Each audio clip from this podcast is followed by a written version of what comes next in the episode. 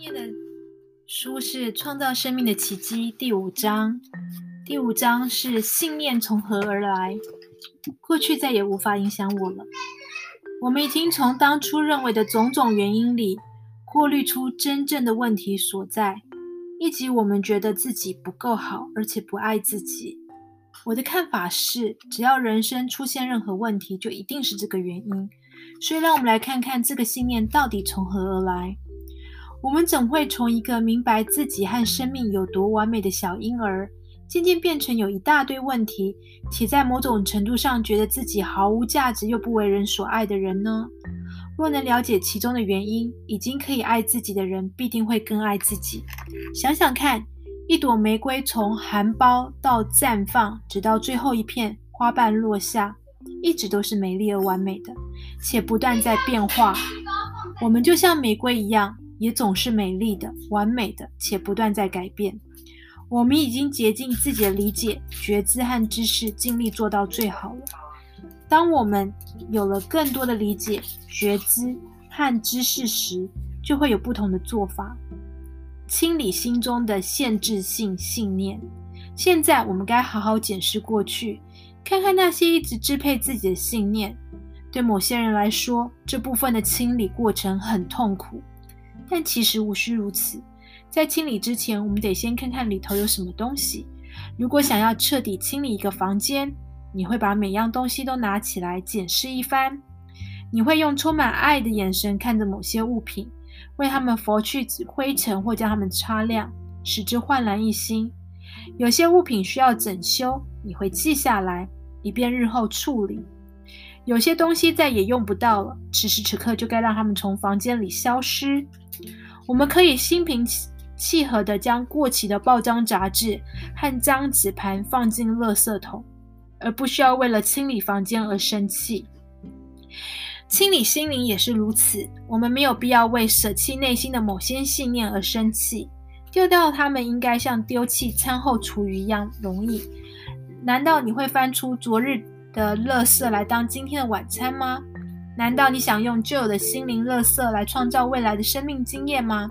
因此，如果某个想法或信念对你已经没有用处，就放掉它吧。没有任何法律规定你一旦相信这件事情，就必须永远相信它。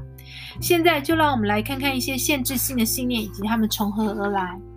限制性的信念：我不够好。根源：父亲一直对他说他很笨。他说：“他想功成名就，如此一来，父亲就会以他为傲。然而，他内心充满罪恶感，积久成怨，于是接二连三的失败。父亲不断在事业上资助他，但都是以失败收场。其实，他是用失败来报复父亲，想让父亲不断的付出代价。当然，最大的输家还是他自己。限制性的信念，不爱自己，根源想赢得父亲的认可。”他绝不想成为父亲那种人，而且父女之间常常意见不合，一天到晚争吵。其实他只是想要获得父亲的认可，但得到的却是批判。他全身上下都很痛，父亲也是，而且疼痛的类型和他一模一样。他不知道自己和身体的，他不知道自己和父亲的身体疼痛都是因为愤怒造成的。限制性的信念，人生充满危险，根源。一个受过惊吓的父亲，有一位来寻求咨商的女士认为人生是无情的，是严酷的。她脸上难得出现笑容，就算笑了，也很害怕接下来会发生什么不好的事。她从小到大一直被告诫不要笑，否则会乐极生悲。限制性的信念：我不够好。根源：被遗弃、被忽视。她很难开口说话，沉默已经成为她的生活方式。他刚戒掉药瘾与酒瘾，而且深信自己是个烂人。原来他在很小的时候就失去母亲，是姨妈抚养他长大的。而姨妈除了吩咐他事情之外，很少开口说话，因此他是在沉默的环境中成长的。他甚至一个人默默的用餐，然后静静的待在房里，日复一日。他的同志伴侣也是个沉默的人，他们在一起时通常什么话也不说。伴侣过世之后，他又是孤独一人了。练习检视从小接受的负面讯息。接下来我们要做的练习是：拿一张大的白纸，一一列出父母说你不好的地方。你听过哪些负面讯息？给自己充分的时间，尽量回想，通常半小时就够了。他们对金钱有什么想法？关于你的身体，他们说过什么？他们对爱与人际关系的看法如何？关于你的创造天赋，他们有哪些？他们有什么样的看法？他们告诉过你哪些限制性或负面的事？如果可以，请用客观的眼光看待你所列出的项目，并且对自己说：“我的信念就是这样来的。”现在取出另外一张纸，更深入的探索一番。小时候你还听过哪些负面讯息？亲戚说什么啦？老师说什么？朋友说什么？权威人士说什么？你的教会说什么？将那些讯息全部写下来，慢慢来。我们不赶时间，并且注意此时你的身体出现哪些感觉。这两张纸上的内容，就是你必须从意识中彻底清除的念头。你之所以觉得自己不够好，正是这些信念引来的。把自己视为三岁小孩。假如我们把一个三岁小孩带到房间里，然后围着他叫骂，说他很笨，从没做对一件事，说他应该这样做，不应该那样做，说他把事情弄得一团糟，然后也许还揍他几下。如此一来，这孩子若不是温驯的。卷缩在角落，就是把这个地方给拆了。他会出现这两种反应的其中一个，但我们将永远不会知道这孩子真正的潜能。倘若我们告诉同一个孩子，我们有多爱他，多关心他，我们喜欢他现在的样子，喜欢他的聪明伶俐，他做事的方式，也允许他在学习的过程中犯错，我们无论如何都会支持他。那么，这孩子所表现出来的潜能将会让你大吃一惊。每个人内在都有一个三岁小孩，大多数大多时候，我们只会对这个孩子叫骂，然后还纳闷为何自己的人生事事不顺心。假设有个朋友一天到晚批评你，你会想跟他在一起吗？也许你小时候就是被如此对待的，这是真是令人难过。然而，那都是已经很久以前的事了。如果你现在还是选择以同样的方式对待自己，那才是更大的悲哀。现在我们已经列出小时候听来的负面讯息，他们是不是与你认为自己不好、认为自己有问题的地方吻合？是否大致相同？也许是。事实上，我们是根据早期接受到的讯息来编写自己的人生剧本，因为我们都是乖小孩，顺从的接受他们说的话，并奉为真理。